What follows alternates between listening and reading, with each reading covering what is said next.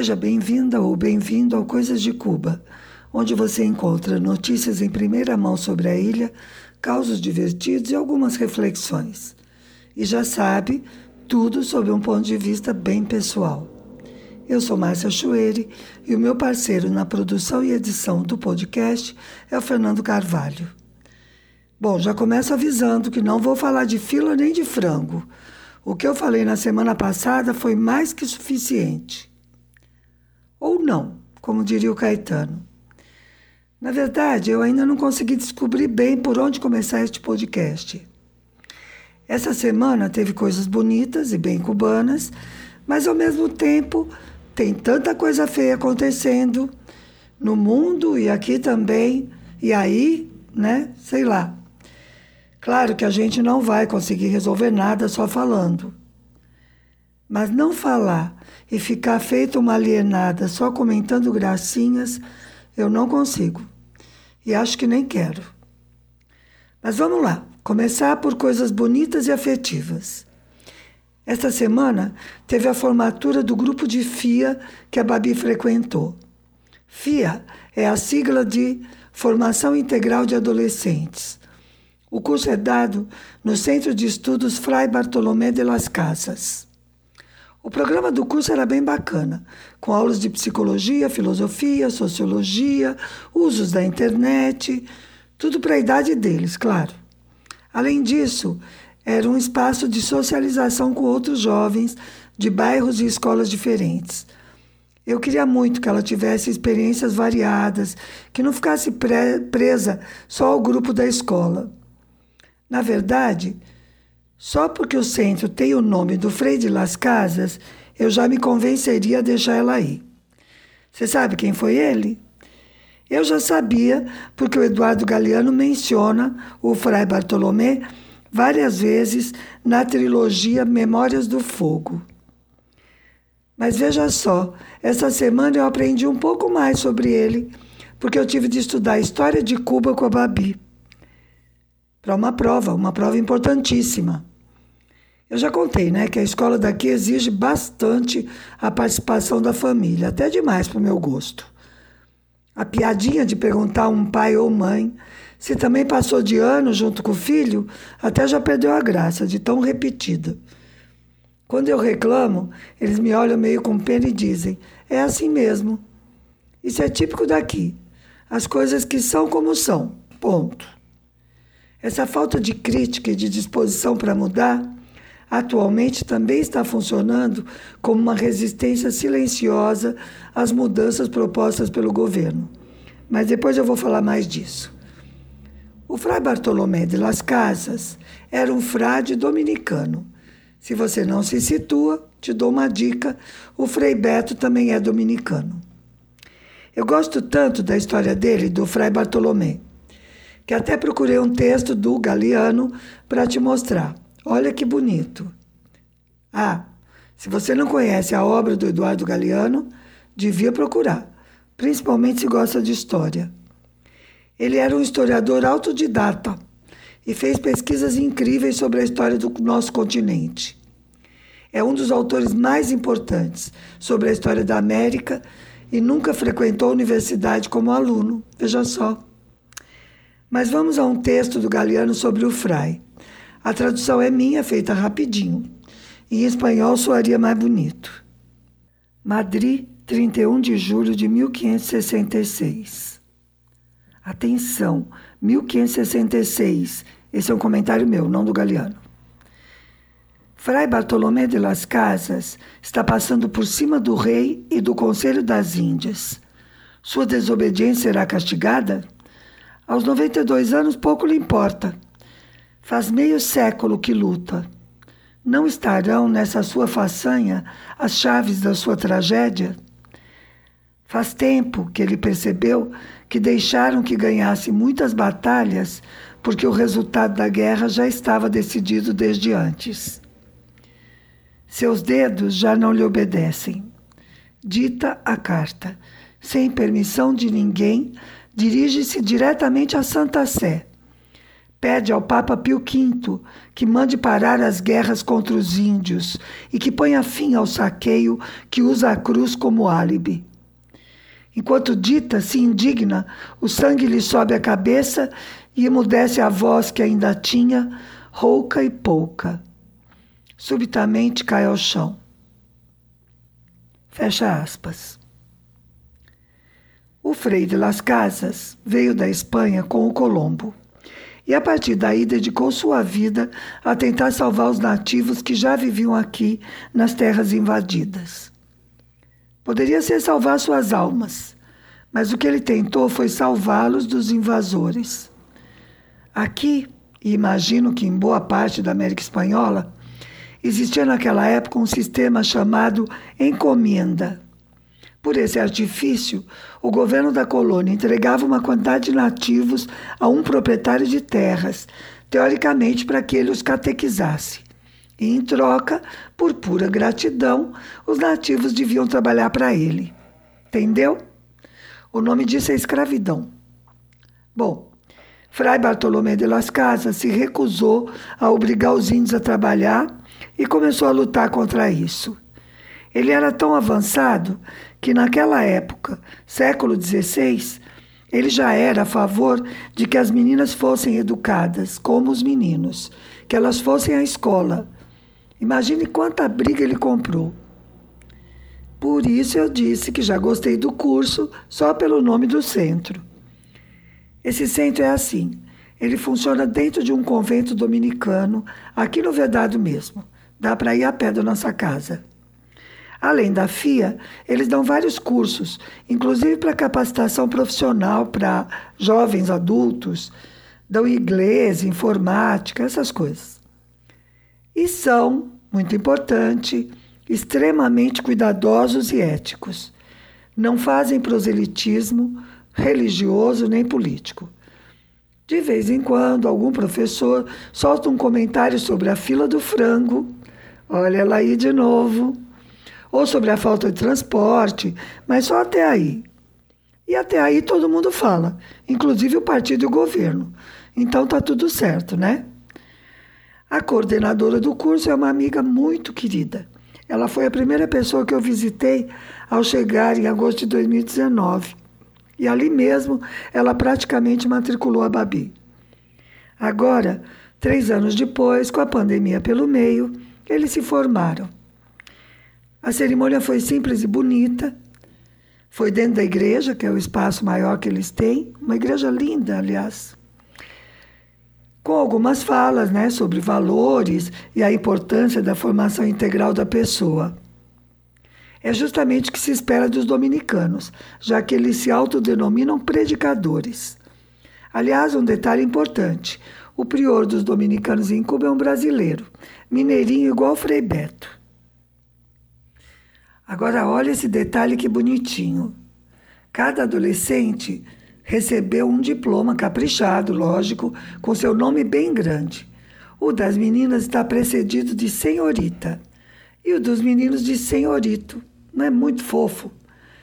Eu fiz uma foto até de alguns deles mostrando os diplomas para guardar para a posteridade. Um dos senhoritos, aliás, está interessado na Babi. Daí eu fiquei só de olho e percebi que ele ficou o tempo todo de mão dada com a mãe. Amoroso? Não sei não. Tá me cheirando a uma típica relação de mãe cubana com filhos homens. Coisas da Península Ibérica, eu desconfio, porque a minha mãe era assim também. Só que os meus irmãos não topavam, tá? Em geral, as mães cubanas mandam na vida da família, inclusive de filhos já adultos. Essa é a minha percepção. Eu tive dois namorados cubanos de mais de 30 anos que já tinham sido casados e que ainda consultavam as mães para tomarem decisões pessoais. Aí dá até para contar uma velha piada, né? As duas mães cubanas se encontram. A primeira diz: Meu filho arrumou um emprego maravilhoso e adivinha para quem ele deu um presente no dia do primeiro pagamento? Quem você acha? E o seu menino, como vai? E a outra, o meu? Ah, ele está ótimo. Agora ele está indo a uma terapeuta uma vez por semana E adivinha para falar de quem? De quem? Bom, mas o Christian, esse candidato da Babi, é muito simpático e também estuda. Ele tem a idade dela, mas ele já está no pré-universitário, porque, como eu já disse muitas vezes, ela perdeu um ano por causa da mudança de país, etc.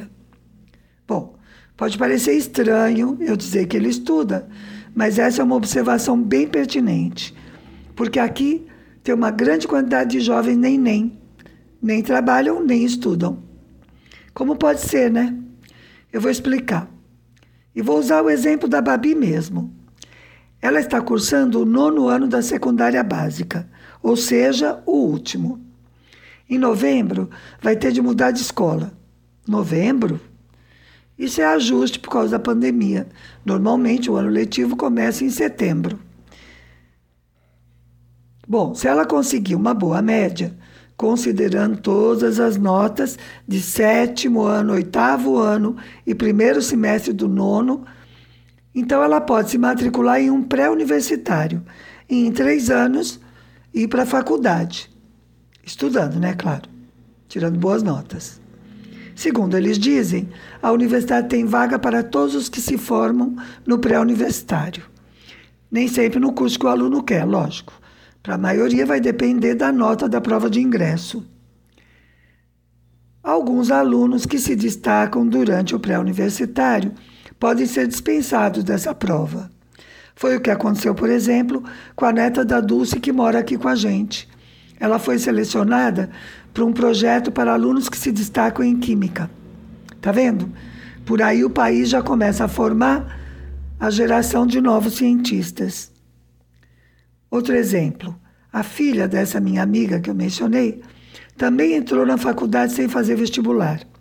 Ela é esportista, foi para a Escola Superior de Educação Física e Esporte. E os outros alunos que saem da escola secundária, os que não vão para o pré, o que acontece com eles? Esses podem ir para cursos técnicos profissionalizantes. Voltando ao exemplo, a Babi vai ter de preencher uma planilha agora em julho, final do primeiro semestre, dizendo suas 10 preferências entre o que oferecem para os que se formam naquela escola. Essa escola pode mandar alunos para dois pré-universitários de CAI, como se diz aqui, CAI, rua, e para alguns internatos. Os de CAI são os comuns, que o aluno vai e volta todos os dias. Ela já sabe que quer um desses, mas pode marcar também na tal planilha oito possibilidades de cursos técnicos profissionalizantes. A questão, sob o meu ponto de vista, é que os cursos técnicos duram pelo menos quatro anos, o último é de prática profissional. E depois de formado, o jovem tem de fazer dois anos de serviço social, ou seja, trabalhando. Ganhando, tá? Salário, claro, mas ele já virou profissional. Daí que demora pelo menos seis anos para poder se candidatar a uma vaga na universidade. É o dobro do tempo em relação ao pré. É evidente que muitos alunos querem mesmo fazer um curso técnico e começar logo a trabalhar, seja porque a família necessita, seja porque ele quer independência, não importa. Mas o que acaba acontecendo é que muitos jovens param no final da secundária. Ou começam um técnico e não terminam, ou até terminam, mas não querem trabalhar na área em que se formaram. A lógica do sistema é compreensível. Não teria sentido investir em escolas pré-universitárias se depois não tem vaga na universidade para os jovens que se formam. Além disso, a sociedade, a economia do país precisa de muito mais técnicos que de universitários, né? É o contrário da lógica capitalista, de exigir que todo mundo vá para a universidade, mas pagando, né? Porque não tem vaga para todo mundo na pública. E depois a maioria vai trabalhar em funções de nível técnico. Grande coisa se formar em direito e depois ser atendente num banco, né? Ou se formar em economia, sei lá. Mas para a vida de muitos adolescentes cubanos, esse final da secundária é bem tenso. Vou usar até uma palavra mais forte. Eu acho que chega a ser dramático.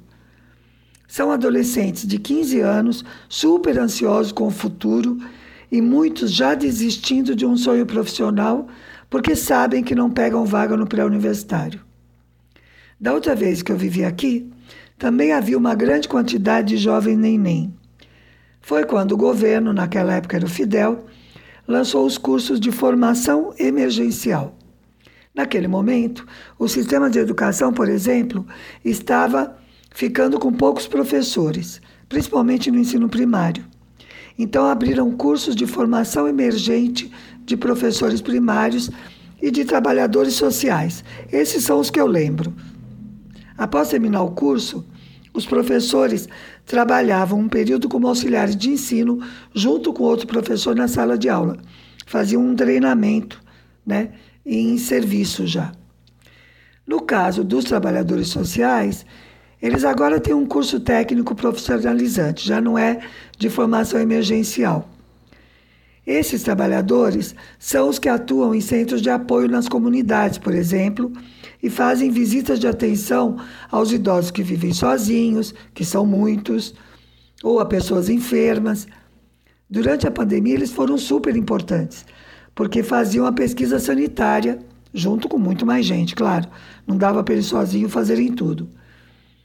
Mas a pesquisa sanitária feita em casa pelo trabalhador social também garantia as condições de isolamento social das famílias. O trabalho deles não se confunde com a função do médico e da enfermeira de família. Os trabalhadores sociais garantem, por exemplo, que essas pessoas recebam os produtos da canastra básica. É para evitar que façam fila. E olha a fila do frango outra vez. Tá vendo? Bom, outro dia apareceu um neném de 20 anos interessado na Babi. Eles se conheceram numa festa de um menino que estuda com ela. Ele é irmão de um colega de escola do menino. Eu não opinei, mas eu não gostei. Bem mais velho, outro grupo etário e não faz nada na vida. Eles saíram uma vez e ela também não gostou, mas no caso ela não gostou das atitudes machistas do muchacho. Agora ela está dando uns perdidos nele. Não tem coragem de dizer um não taxativo e eu já avisei que desse jeito ele vai ficar mais interessado. O assunto está se arrastando há mais de um mês e ele não desiste. Orgulho de macho latino. Deve estar tá pensando: como assim? Uma garotinha de 16 anos me dispensando? Aliás, os homens cubanos são gentis e agradáveis, mas bem vaidosos. Eles se acham a última bolacha do pacote. A Dulce tem uma história ótima sobre isso, de uma amiga dela que marcou com um cara para ir jantar na casa dela. Eles já estavam assim, começando, né, um rolo. Ele chegou, ela tinha preparado um jantarzinho, comeram, beberam. Na hora que foram para o quarto, ele tirou a roupa, deitou na cama e disse: Gosta-me, mami. Tipo, vem que o gostosão tá te esperando. Ela ficou muito puta e mandou o cara se vestir e ir embora. Bom, eu digo que eles são gentis, na verdade, no sentido machista da palavra. Eu acho mesmo que o chamado cavalheirismo é só machismo com açúcar. Mas as mulheres daqui, como a maioria daí, gostam, né? E essa conversa me estimulou a dar exemplos. Então eu vou fazer uma confidência. Um dia desses, encontrei um cara que eu conheci naqueles velhos tempos do ano 2000. Sabe aquela pessoa que você sente que devia ter rolado alguma coisa, mas não aconteceu? No nosso caso, porque eu era casada e com contrato de exclusividade. Eu sou uma pessoa, em geral, bastante cumpridora de acordos. Se é com exclusividade e vale para os dois, eu cumpro. E com meu marido cubano era assim, porque ele também cumpria.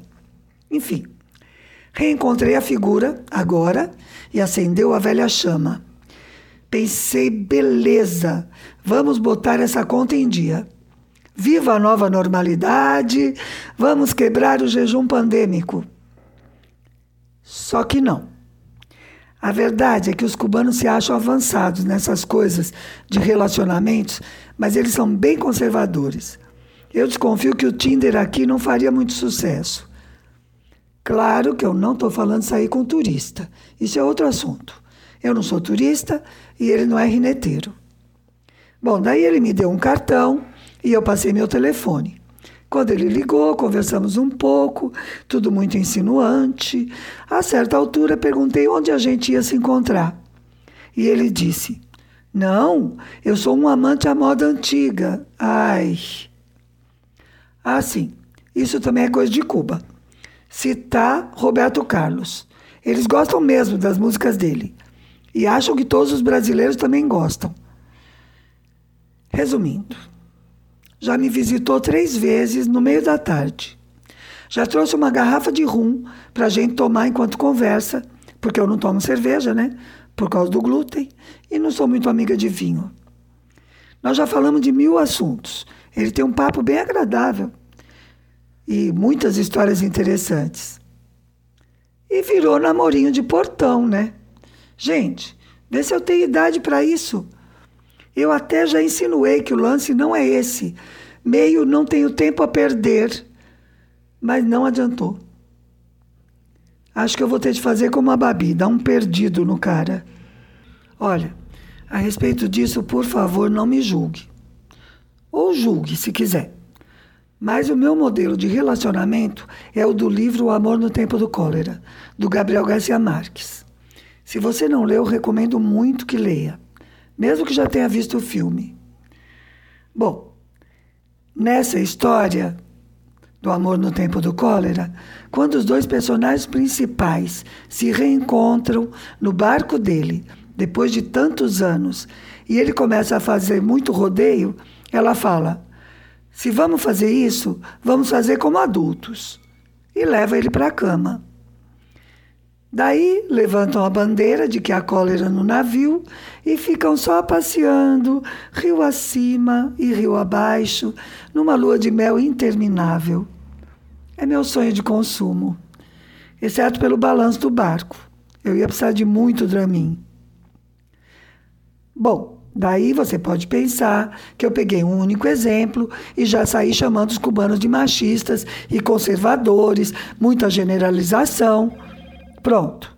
Eu dou mais dois exemplos. Este é de antes da pandemia. Um dia eu fui até o meu trabalho bem arrumadinha, até de lápis no olho, rímel e batom, que é o máximo de maquiagem que eu uso. Eu ia conhecer pessoalmente um cara que eu já conhecia por telefone, graças a uma ligação por engano, enfim, reação comum em cubanos ante um sotaque estrangeiro. E que depois de muitas conversas né, telefônicas, eu tinha decidido que valia a pena a gente se ver ao vivo e em cores, para ver se rolava, né? Claro que eu não comentei isso com ninguém no meu trabalho. Mas um outro tradutor, que eu conheço desde os velhos tempos e que eu amo como um irmão, ao me ver toda bonitinha, me diz: Aonde você vai tão arrumada? Vai ver alguém? Não estou gostando. Vê se pode. E ele não quer nada comigo, não. Foi tipo irmão mais velho de adolescente, assim. Atitudes machistas mesmo. Esse meu amigo é um doce, super solidário, divide as tarefas com a esposa, muito querido. Mas um dia desse nós tivemos uma discussão grande, porque ele me contou que repreende a neta de sete anos, mandando não se sujar porque é menina. Aff, eu quase bati nele. Essa neta dele, aliás, é uma pimenta. Um dia desses eu liguei lá e ela atendeu. Residência Binelfa, com quem deseja? Aí eu pedi que chamasse o avô, né? E ela grita por ele e ele responde: boi. E ela: boi é menino em inglês. Maravilhosa. Bom, o outro exemplo, eu falei que eu ia dar dois, foi com o namorado da Babi. Sim, porque ela teve um namorado durante a pandemia. Quem nasceu com o bumbum para a lua? Pois é. Foi a única daqui de casa que beijou na boca nesses três anos. Pois bem, ele, o namoradinho, me chamou para conversar, para dizer que queria minha permissão para namorar com ela. E fez isso sem ela estar presente. O carinha, na época, tinha 16 anos e ela 14.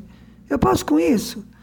Eu tive de dizer a ele que nunca mais falaríamos da Babi na ausência dela, que só falaríamos com a Babi. E que quem tinha de conversar comigo sobre as regras do namoro era ela, ou os dois juntos. Enfim, machões e machinhos cubanos. Bom, chega desse assunto por enquanto. Só quero extrair uma pequena conclusão. O velho Marx tinha toda a razão. A sociedade tem de mudar pela infraestrutura, tem de mudar o sistema econômico. Essa é a coluna vertebral, isso é o que muda a vida das pessoas. E esse, na minha opinião, é o grande equívoco dos identitários de boa fé. Mas cuidado, muitos estão de má fé. No caso destes, não é equívoco, é enganação mesmo. Bom, mas esta semana teve outra coisa muito, muito legal. Nosso primeiro passeio noturno oficial desde o começo da pandemia. Nós fomos ao Festival Internacional de Dança Espanhola e Flamenco, que está acontecendo aqui em Havana. As apresentações estão sendo na Sala Aveianeda do Teatro Nacional. Se você quiser ver fotos, tem no nosso Instagram. Foi sensacional. Três horas das melhores companhias de dança desses estilos. Eu gosto muito de flamenco, tanto da música quanto da dança, e a Babi também. E foi muito emocionante poder sair de casa, andar na rua sem máscara. No teatro a gente ficou de máscara o tempo todo, tá? E ver um espetáculo tão lindo. Uma coisa boa de estar em Havana. Fomos a pé caminhando tranquilamente e de volta.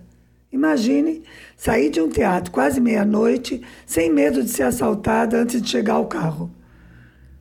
O Teatro Nacional fica na avenida que se chama Passeio, que é onde ficam também o Palácio da Revolução e a Biblioteca Nacional, e é onde foi o desfile do 1 de maio.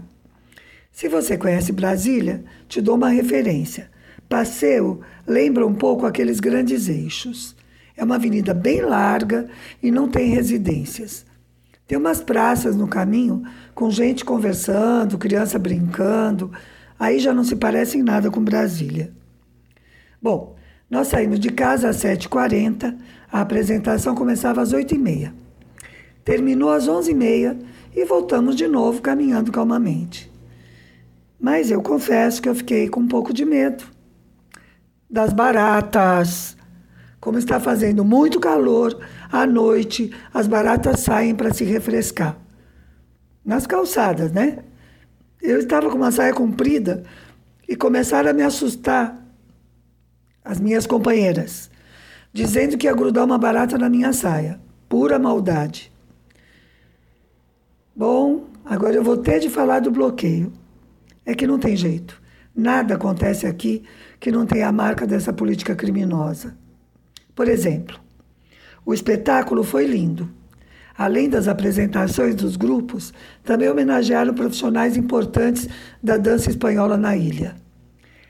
Eu aprendi que Cuba tem uma Companhia Nacional de Dança Espanhola e outra chamada Companhia Flamenca Ecos. Esta última, fundada por ex-dançarinos da Companhia Nacional. Aliás, eu coloquei um spot da Companhia Ecos no final deste podcast para você ver. O vídeo é de 2012. O dançarino principal, que você vai ver, agora já está bem mais careca, mas ele continua dançando maravilhosamente. Ele é diretor da companhia e foi um dos homenageados do festival. Eu também fiz vídeos, mas não consegui mandar para o Fernando, porque a internet não tem velocidade suficiente. Bloqueio de novo. Então, tudo muito lindo e bem organizado no festival. Mas não tinha programa impresso, percebeu? Papel, material de impressão, tá tudo em falta. O nome é bloqueio. O teatro é bonito e confortável, mas a gente percebe que precisa de mais cuidados. Bloqueio de novo. E agora vamos à situação geral na ilha. Pois é, a situação econômica aqui está bem complicada. Entre bloqueio, crise mundial e pandemia, estamos passando momentos muito difíceis. Por exemplo, está faltando combustível, o que afeta todo o transporte movido a derivados de petróleo.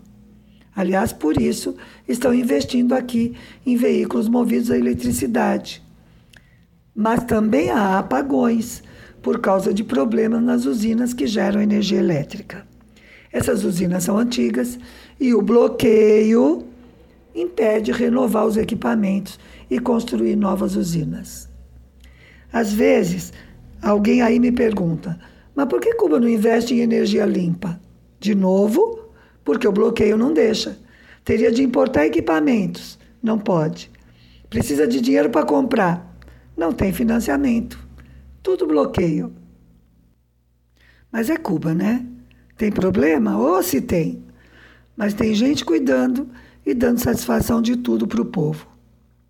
Tem um funcionário do Ministério de Energia que aparece todos os dias no noticiário para contar como andam os trabalhos de recuperação das usinas quais estão funcionando e quais não, por quê, onde vai ter apagão, dá até dó. Teve dia que tinha cara de exausto. E todos os dias a gente vê também o presidente visitando comunidades afetadas, conversando com os moradores que participam das ações de recuperação, discutindo com os dirigentes do governo e do partido, em reuniões. Ele não para. E se ele não está, então, estão os outros: primeiro-ministro, vice-presidente, dirigentes partidários. Sim, eu estou ostentando mesmo. Eu sei que a situação no Brasil está insuportável e eu agradeço muito poder estar aqui.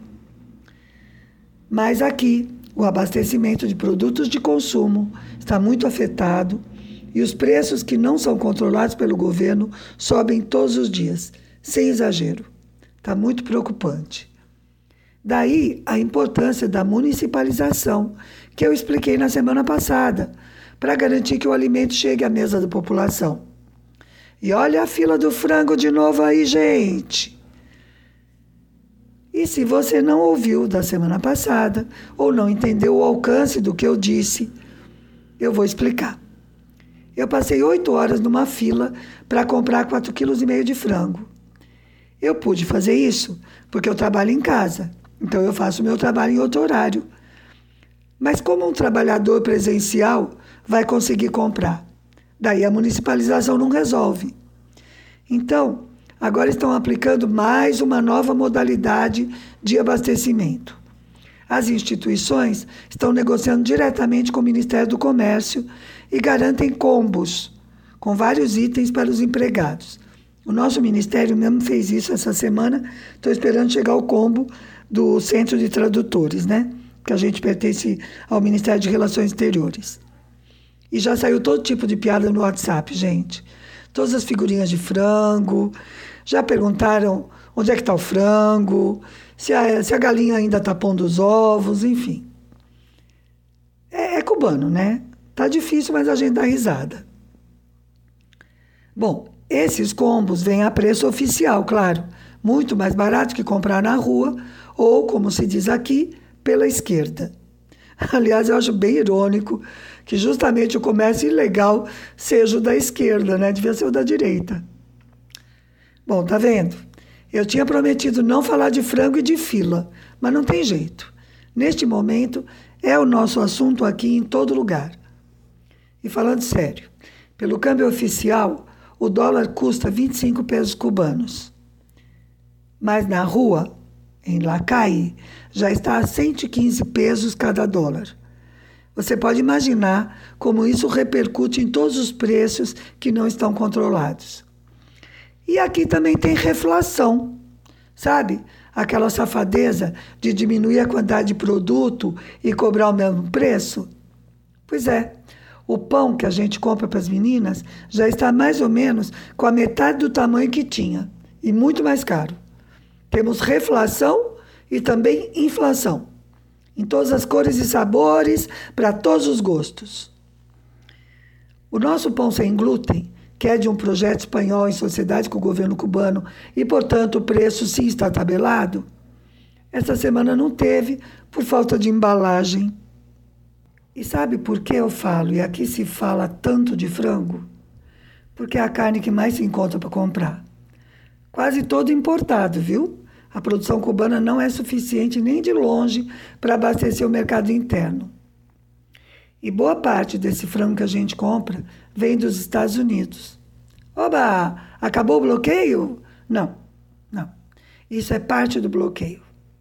Para se defender de críticas de que eles estão fazendo os moradores da ilha passar fome. E acho que também para agradar os produtores agrícolas dos Estados Unidos, que querem poder vender para Cuba, né, que é um mercado muito próximo. Eles vendem sim alguns alimentos e medicamentos. Só o que eles querem vender, nas quantidades que eles decidem. E Cuba tem de pagar à vista? Não, pior, tem de pagar adiantado. Mas, como o comércio com os outros países está bloqueado por eles mesmos, tem de comprar o que conseguir, né? Aí é pragmatismo, não tem outra. Mas eu comentei ali atrás que está havendo alguma resistência silenciosa às medidas econômicas do governo. Vou dar um exemplo bem simples e palpável: o trabalho à distância. O Ministério do Trabalho está insistindo nesse ponto há mais de ano e as instituições, justamente as estatais, fingem que não escutam. Parece que tem muito chefe com medo de ficar desimportante, sabe? Se não tiver ninguém para ele tomar conta, pode ser que descubram que ele não é tão necessário. Enfim, não sei. Trabalho à distância economiza transporte, economiza energia elétrica nos locais de trabalho, que são duas áreas super sensíveis neste momento. Mas isso também é uma coisa cubana e da revolução. Querem que seja por convencimento, evitam ao máximo obrigar a fazer alguma coisa. Então, isso é falado, é discutido, falam na mesa redonda, vem a ministra, vem a vice-ministra. Só que essa questão do trabalho à distância já está passando da hora. Eu desconfio que cabeças irão rolar. O futuro dirá, né? E um futuro próximo. Eu acho que nós não vamos ter de esperar muito. Tá dando para sentir um cheirinho de fritura no ar, sabe? Aguardemos os acontecimentos. Bom, eu falei bastante não cumpri a promessa inicial de não falar de filas e frangos. Mas eu falei também de muita coisa bonita e a balança ficou a meu favor, né? Eu desejo que você tenha gostado. Eu gostei e que desfrute a beleza do vídeo. E te espero no próximo domingo com mais coisas de Cuba.